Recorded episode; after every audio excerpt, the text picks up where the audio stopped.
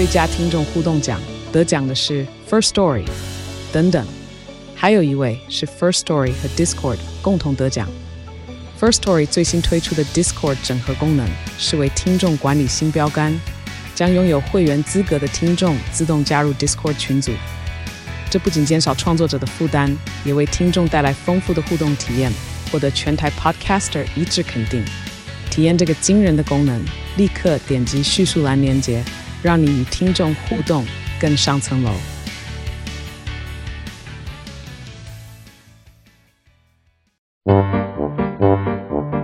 天哪，时间不够，事情老是做不完怎么办？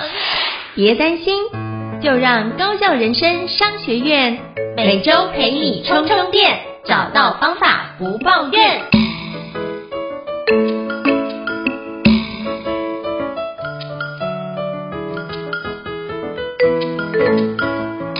大家好，我是赵英成，欢迎大家来到高效人生商学院 Podcast 的节目哦。今天我们一样做的是职人访谈。我不知道各位在过往的过程有没有经常听到很多的同业公会呢？那今天我想跟各位介绍一个同业公会，是我觉得很棒的一个同业公会哦，是台北市高饼商业同业公会。今天非常荣幸能够邀请到就是名誉理事长高垂松老师来莅临我们现场，来跟我们分享，就是台北市高饼商业同业公会在在做些什么内容呢？那以及有提供哪些服务呢？那我相信大家一定会觉得这件事情不甚了解，所以今天非常有机会，有这难得机会邀请到高垂松老师来跟我们做个介绍。欢迎垂松老师，垂松老师您好。哎，大家好啊，我是高垂松啊，我现在是呃台北市糕饼公会的名誉理事长。因为我们公会有一个传承哦，就是呃前任理事长必须要带现任的理事长哦，必须辅佐他，让他把这个会务做得更好，所以还是目前都是一直参与公会的一个活动。那呃感谢呃应成老师的邀请，基本上大家对于公会的一个理解哦，如果你不是呃。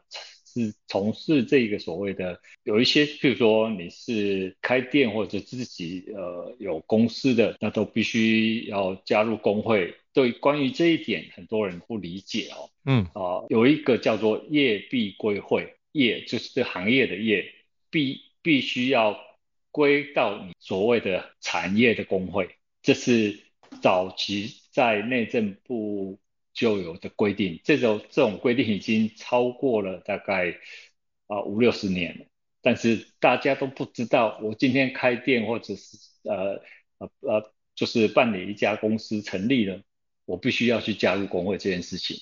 哦，如果不加入工会，会有罚款，会有这一个呃 社会局会怎么样怎么样，其实大家都不晓得，但是这样的一个状况呢，也。也是因为工会的运作，啊、可能就是抓抓襟见肘，因为有很多工会它是没有办法有让自己能够自力更生的一个能力哦。那像台北市糕饼公会这个问题就比较少啊，待会再跟大家为什么讲为什么会有这个资金不会不足的这个状况。其实这是呃很多人去。啊、呃，做啊、呃，就是努力而来的，真的是不容易。而且我发觉，哦，原来有这个同业工会有这样的一个背景跟相关的一个连结或者是规范的一个主要的任务哦。我觉得谢谢崔总老师让我们知道。那是不是可以就就是邀请崔总老师跟我们分享一下，那高频产业现在在台湾的一些发展的现况呢？哦，好。嗯，早期呃，台湾的糕饼的发展呢，都是以主要是以传统的这些糕饼为主哦。以前结婚就是男方要送给女方的饼哦，那个都是用几牛车计算的哦，这个是很恐怖的一个量。那慢慢的随着这个社会的进步呢，那、到目前来讲的话哦，这个烘焙的产业哦，是很多不管是大型的这个企业或者是一般的家庭的工作者争争相进入的一个行业哦，那应该是怎么说呢？呃，这个行业有几个特点哦，就是在制作这些产品的时候，刚进入的这个呃同业哦，会觉得嗯，在做做糕饼啊，或做面包、做蛋糕，哎，感觉上很疗愈哦。那就一步一步的往这一个更进一步的这个，比如说、呃，网络上销售或者是开店这样的一个形式。那也有有有部分的店都还做得不错啊，这个是比较小规模的一个部分。那再来，因为这一个产业呢，它的现金流跟超商是一样的哦。我们进货进货的这个呃，就是进来的这一个所谓的原物料，通常都是每个月底结款，然后大概最高大概两个月付款，就两个月后付款，所以它现金流是相当的不错。那像这个比较大的这个产业呢，比如说超商或者是这个大卖场，也是透过这样的一个形式哦来做烘焙产品，来进入这个市场。那整个产业的板块呢，基本上是在扩大的啊，并没有减少。但是为什么会有一些啊同业会觉得说，哎，我怎么这个啊越来越来越越越难做的这个感觉哦，其实就是因为这个板块在移动啊啊，因为大的呃很多这些大大型的厂商，它很多进货的这个方式呢是自己从国外进口，跟我们一般烘焙店从这个啊、原物料商进货。的这个方式是不一样的，而且是价格上是有落差的哦。啊、自己进口当然是会比较便宜，所以呃，慢慢的就产生一些价格上的一个差异。啊，那通常呢，呃，一般的烘焙店或是个人工作室哦，其实它大部分他们啊、就是我们大部分都是会以手工为主。那手工的这个。制作过程呢，跟产出的这个产品呢，啊、我想这个手感，我们讲手感或者是人的这个温度了，会呃感觉上会比较强。那一般像大卖场卖的这个商品哦，大家就是因为方便，然后到卖场去买的时候，呃，第一个方便嘛，第二个就是它的价格便宜，嗯。哦但是它比较缺乏一种呃一种感觉了，我我我自自己的呃认为就是说，它缺乏那一种呃手工制造的一种手感的那种感觉。哦，你大家去大家可以观察一下哦，就说一般面包店跟这个呃大卖场或者是超商超市卖的这些面包，呃。其实他们也是不断的在进、在在在成长、在进步，但是呃还是跟跟现做的或者是、呃、一般的这个店家做的还是有一些差异哦，因为它从生产到呃贩售的现场必须有一些时间差哦，那这时间差就对于面包来讲就会比较啊、比较有一些。嗯，应该是怎么说？就是口味上会有比较不同啊。那我们以以这样子来讲的话，其实这个整个产业，因为呃这么多的厂商进入哦，那传统的这些店家都会受到很大的压力哦。那很多。老店呢，因为受受到这些呃竞争，那自己又没有办法创新，然后人力又不足的一个情况下，啊、我们常常会听到哦某某家老店啊、因为怎么样怎么样，然后呃结束营业，哦，这 确实是一个很可惜的一个状况，啊、呃，有办法叫让人让这个大社会大众称之为老店的哦，其实它。存在的意义不只是它的产品啊、呃，我想它的这个对于地方上的呃一个人呃人文啊，或者是地方上的这些情感，我觉得应该是有一很大的一部分是啊、呃、有相当的连结哦。那那这样它收收因为这样的一个竞争收起来，我觉得是蛮可惜的一件事情。那目前大概会整个产业上面啊、呃、会有这样的一个状况哦，在在在在流动。那啊、呃，我觉得还是要回到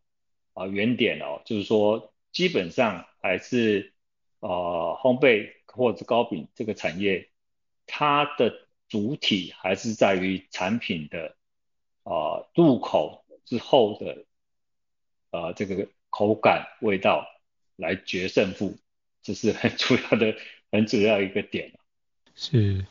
这我觉得真的是是非常的，就是很清楚明快，在短时间让我们知道，就是糕饼产业在台湾的一个现况哦。那我也想请教锤头老师，因为我知道锤头老师也会到国外去做一些考察或者一些拜访，有没有哪些国外的一些糕饼的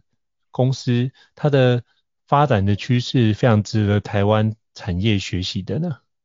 呃，应该说，我参加一个也是属于国际性的工会啊，目前也担任、嗯、呃副理事长的一个职务啊。啊的，我们工会的名称是呃国际甜点师与烘焙师的联合会。那呃，以刚刚呃应成老师所问的这个问题来讲的话，在国外，就呃以欧洲为主哦，其实目前很多这些店家哦，就传统的店家，跟我们台湾遇到的状况，其实是是我们未来可能会遇到的一些问题哦，比如说像这个现在已经遇到了，像这样大的这个制造商或者是大的这些呃供应呃呃应该是。我我们通常是这个卖场或者是超商这个部分，其实是我们这些传统店家最大的竞争对手。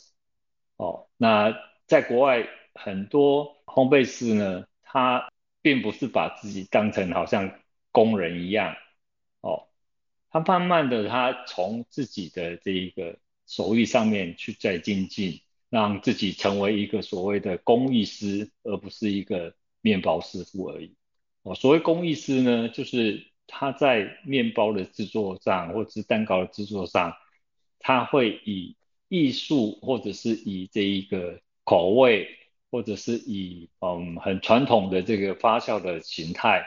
来做这些产品。哦，我我们比方来讲，我们做面包要用到酵母，那酵母呢？嗯你是用商业用的酵母，还是用自己养的酵母？这就差异就很大了。哦，商业用的酵母，它的发酵时间啊、速度是很快，但是面包的风味就没有那么好。那如果是自己养的这一个酵母呢，可能会啊、必须就是水加面粉，它就可以开始制作这个天然酵母。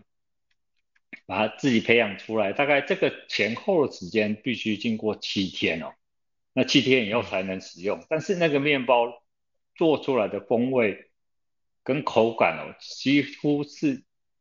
吃过以后你是会呃这个很难忘的那个那个那个那个感觉哦。所以呃竞争上就是你必须要做出跟这些大厂商有不一样的一个呃方式。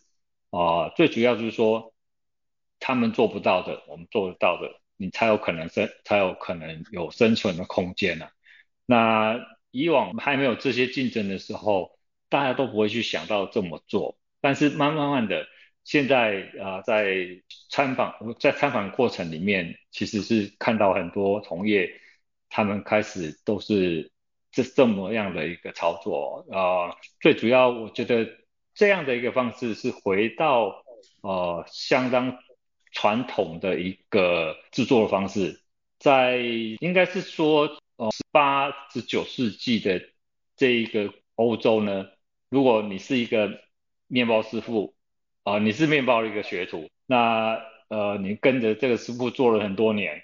那突然有一天呢，师傅把这个呃师傅养的这一个酵母送给你的时候，那是在拜。代表的一个很大的意义就是说，诶，你已经成为一个呃可以自主的一个师傅了，你可以自己去创业或者是自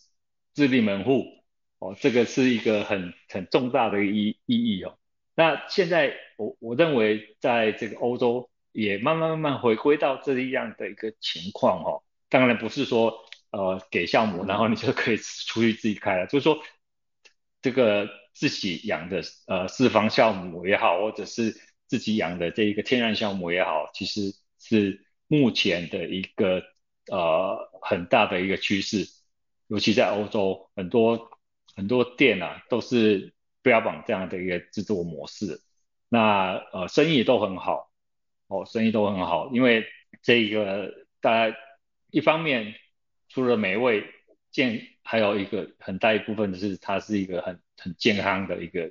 啊、面包，它可以啊、因为这些养殖的酵就是自己养的这个酵母天然酵母可以免掉，就是可以让这些啊、呃、添加物。的使用减少很多很多，几乎是不不使用添加物都可以做得很好，所以对于健康的部分也是相当的不错。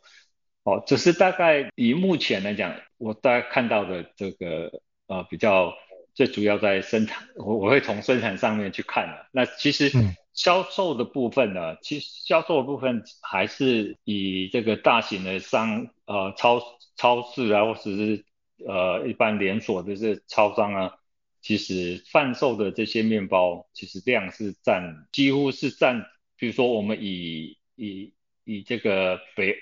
呃呃，我当初去参访瑞典，我问到一个数字哦，他说这些这些大型的这个自动化的这个自呃呃烘焙产品呢，呃占了市场的百分之七十的这个产能，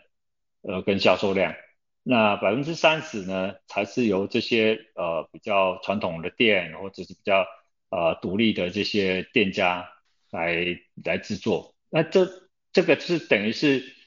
跟二十年前就等于是两个数字是相反的。二十年前大概百分之三十是这些大的这些烘焙烘焙呃呃厂商所占的数字，那百分之七十是。这个传统店家哦，这个真的是啊，板块移动，大概这二十年来确实是呃比较比较明显的。这以这样子来看，嗯，是非常感谢崔忠老师的分享哦。那我觉得这也给我们点到，我们可以用职人的。工匠精神来看待我们所做的一个烘焙的产品是很棒。就像之前我去法国，因为法国有一个法国最佳工艺师嘛，就莫府的一个职务，对，所以就从我发现去刚好那时候有朋友带我们去，然后去莫府的店，他就用法文跟帮我们介绍，刚好那个莫府的英文也很好，所以我就比较能够了解到底莫府所代表的一个意义跟嗯很被。在法国其实是一个非常独特的一个技能技艺竞赛，而且被很多人所推崇，所以我觉得这是一件很棒的事情。嗯、所以我也非常期待我们台湾有非常多类似这样把用职人精神来看待所做的一个烘焙产品，我觉得也是一个很好的看见。那我也想请教崔东老师，就是在那个糕饼产业啊，那现现在有很多新的科技的一个诞生，那您怎么看待就是高频产业跟新的科技的一些结合？比如说像线上的销售啊，或者是一些比如说用 AI 来辅助生产制造等等等，是不是可以邀请跟我们分享您的看法呢？好，呃，我最主要是以门市销售的部分哦，嗯，比较能够使用到所谓的 AI 的这个人工智慧或者是呃科技的部分。那为为什么这么讲呢？呃，就是说现在这个影像辨识啊，或是应用在这个结账的这个部分，其实呃目前已经有很多呃在日本啊，在日本有很多店家已经在使用了。那我们公司呢，在去应该是说在前年就开始呃准备这个 AI 辨辨识的这个系统。来做结账，那因为系统一直没有办法跟这个 POS 这个呃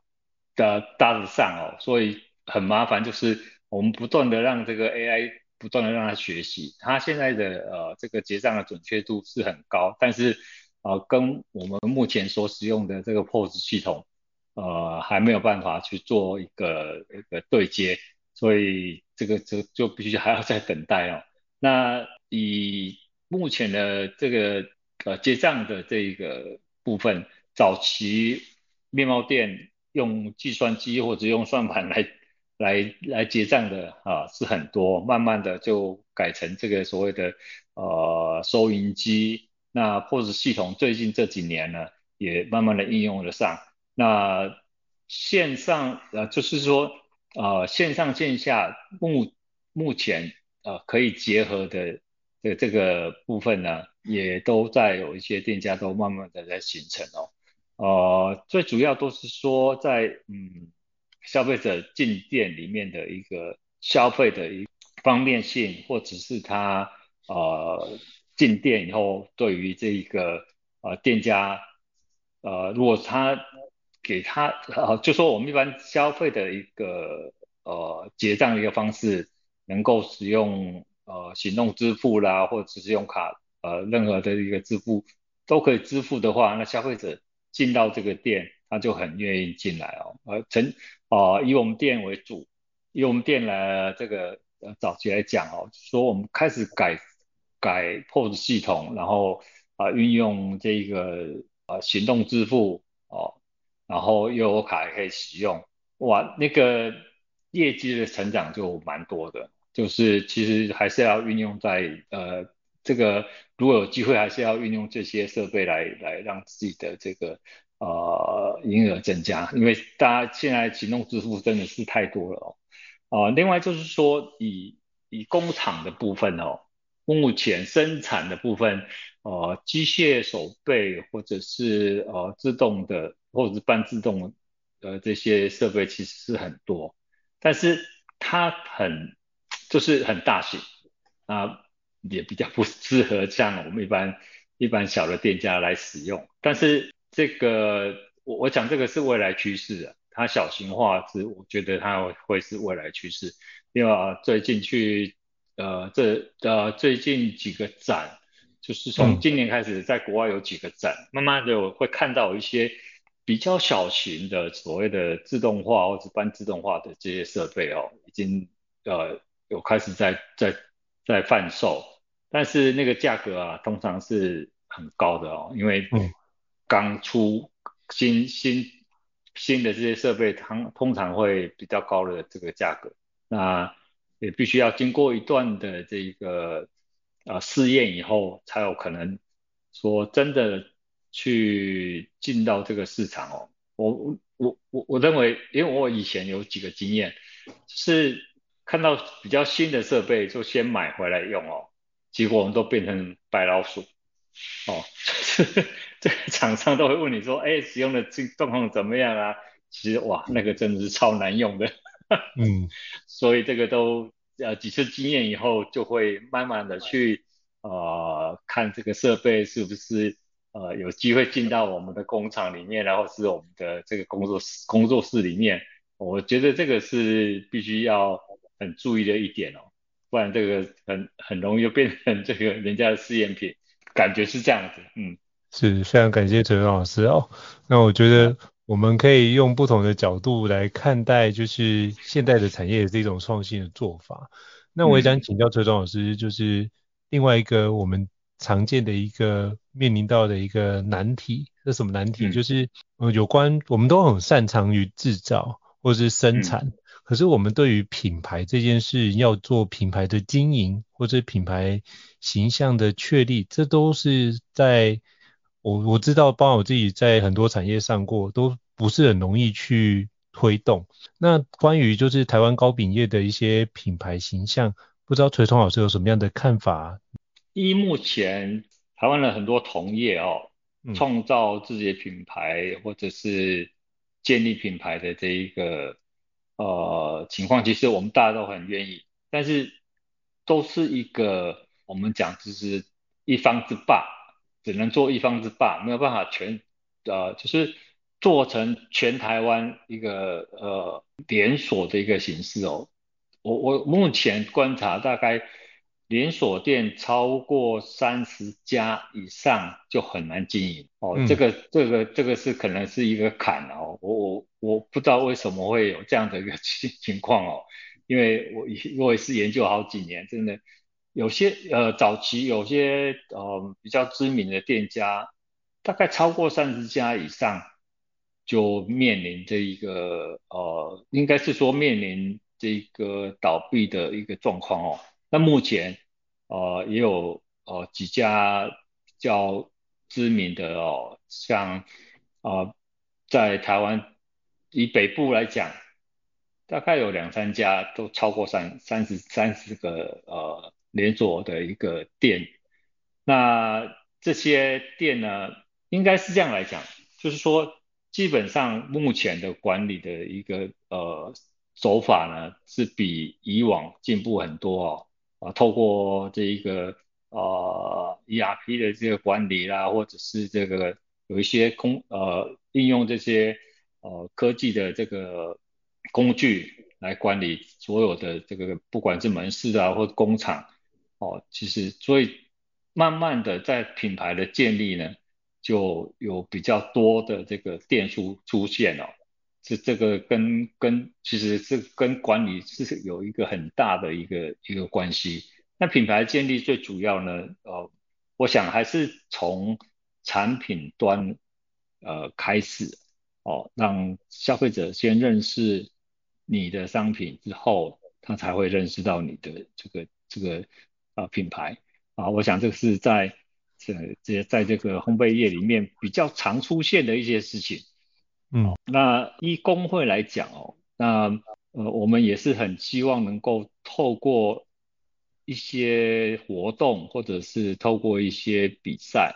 能够让这些店家能够露出哦。那我我们刚刚有提到说，为什么台北市糕饼工会它的这一个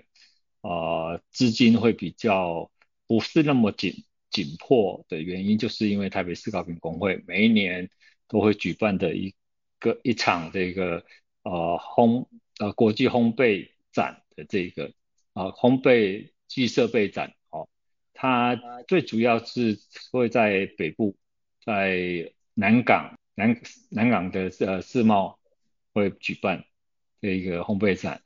那烘焙展呢，就是工会一个很重要的一个收入哦，嗯，每一年都会都。会为这个工会创造呃这个可观的这个收入，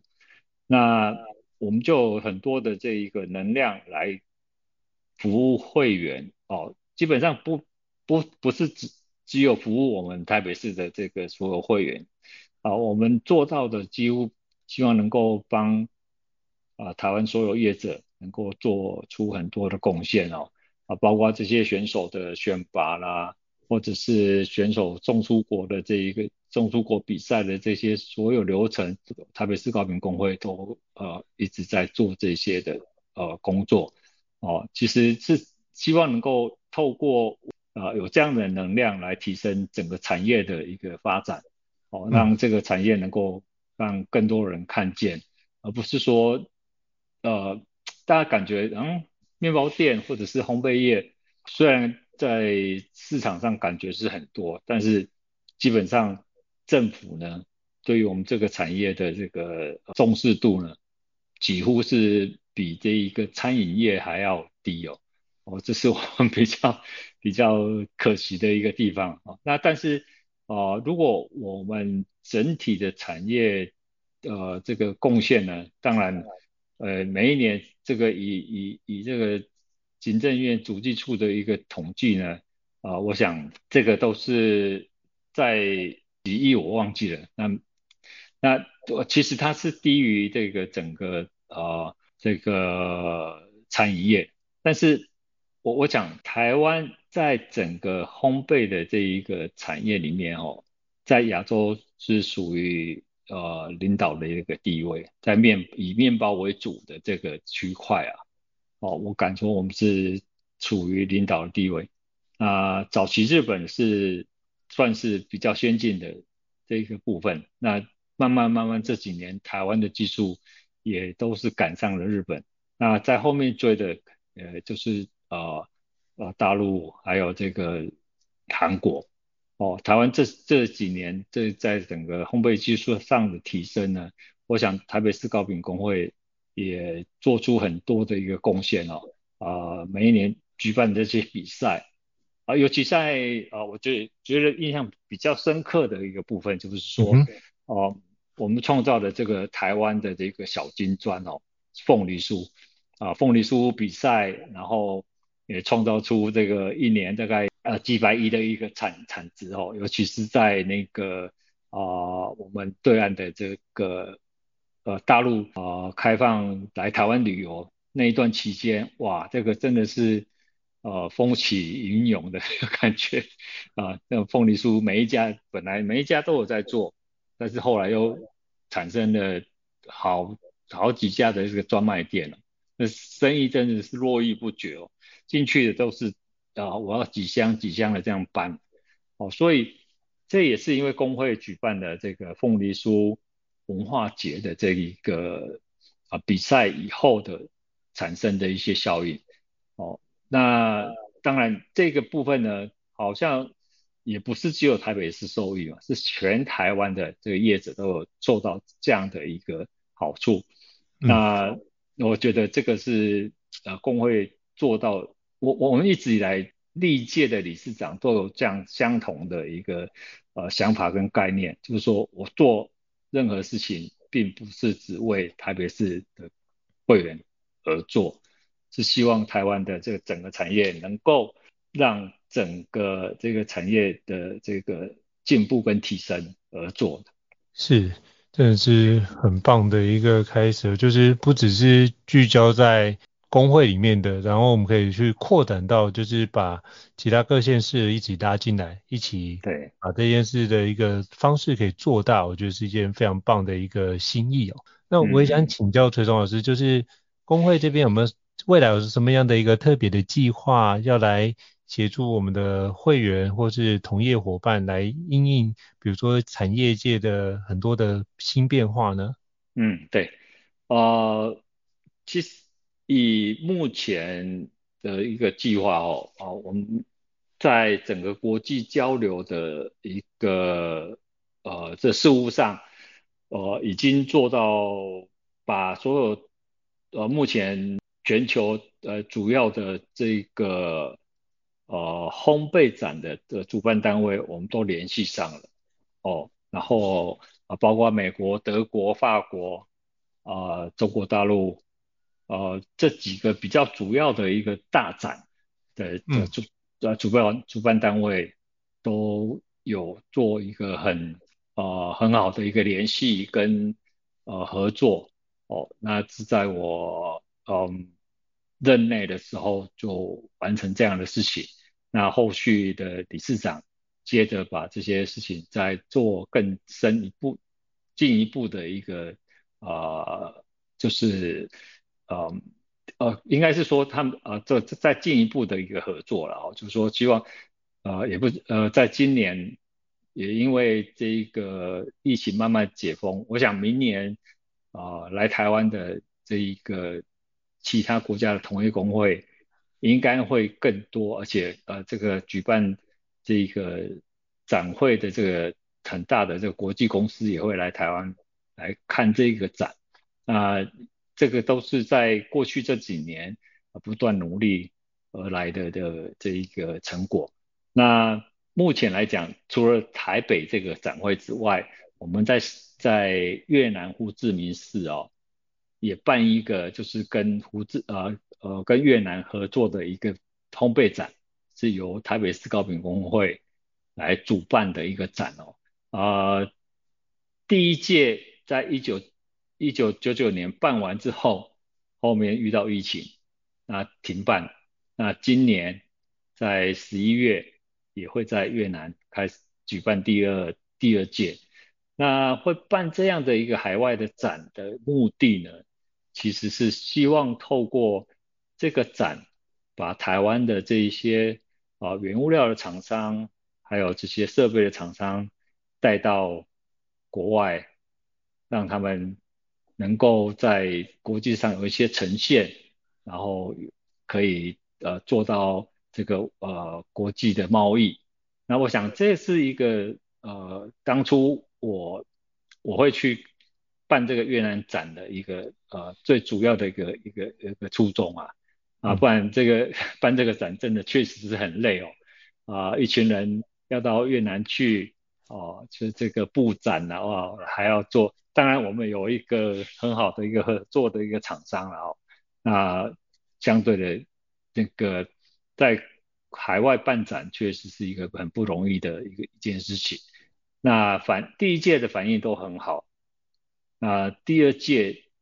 到一开始公布说，呃，有第二届要举办，这一个展位马上很快就就卖完了。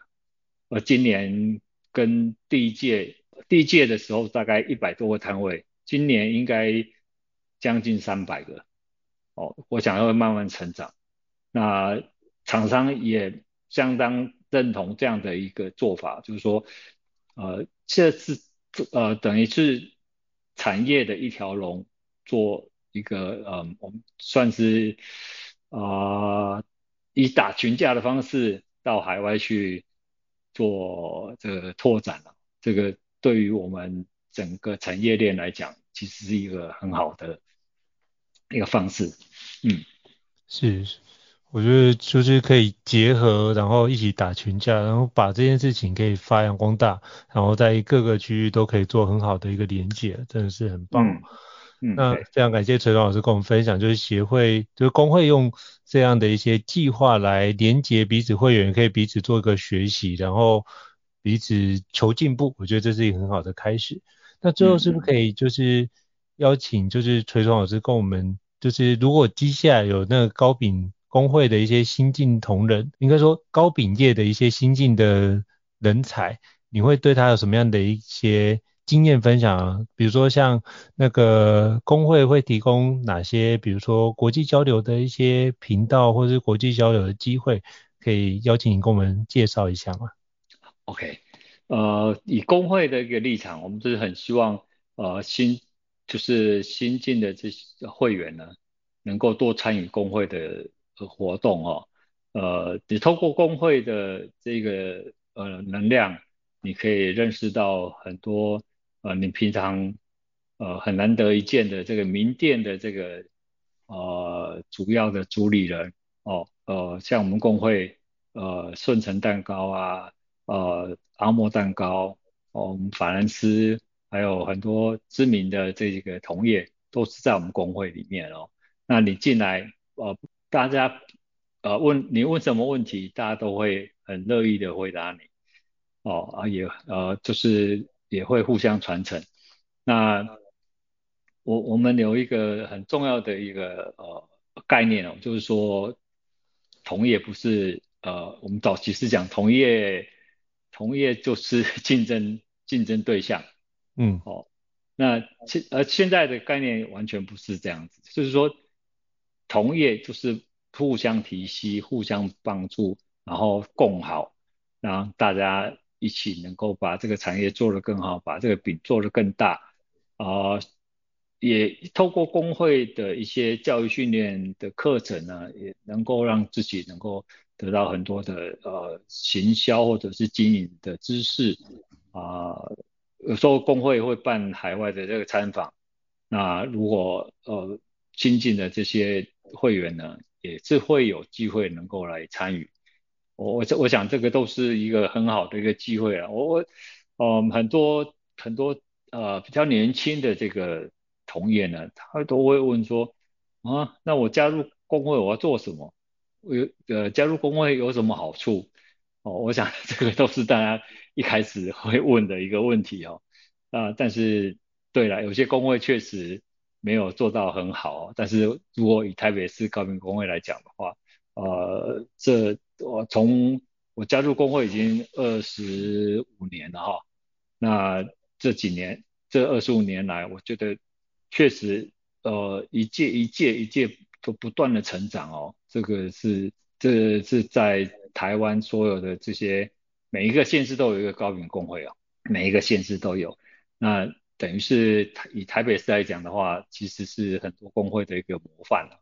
我觉得这是比较不容易的一个一个地方。嗯，是，那感谢锤童老师跟我们做这么多的一个多元内容的说明跟精辟分享，我也非常期待，就是这个就是。高品同业公会可以带给更多的高品同业业者有更大的一个能量，跟后面的一些经营的一些。美感让大家可以更蓬勃的一个发展哦。那非常感谢锤童老师的精彩的分享。那如果各位听众觉得高校人商学院不错的话，也欢迎在 Apple Podcast 平台上面给我们五星按赞哦。你的支持对我们来说是一个很大的鼓励。那如果还想要了解相关的主题，欢迎留言或讯息让我们知道，我们会陆续安排像锤童老师这么专业的一个专家来跟大家做个交流跟分享哦。再次感谢锤童老师，那我们下次见，拜拜，拜拜。高校人生商学院掌握人生选择权。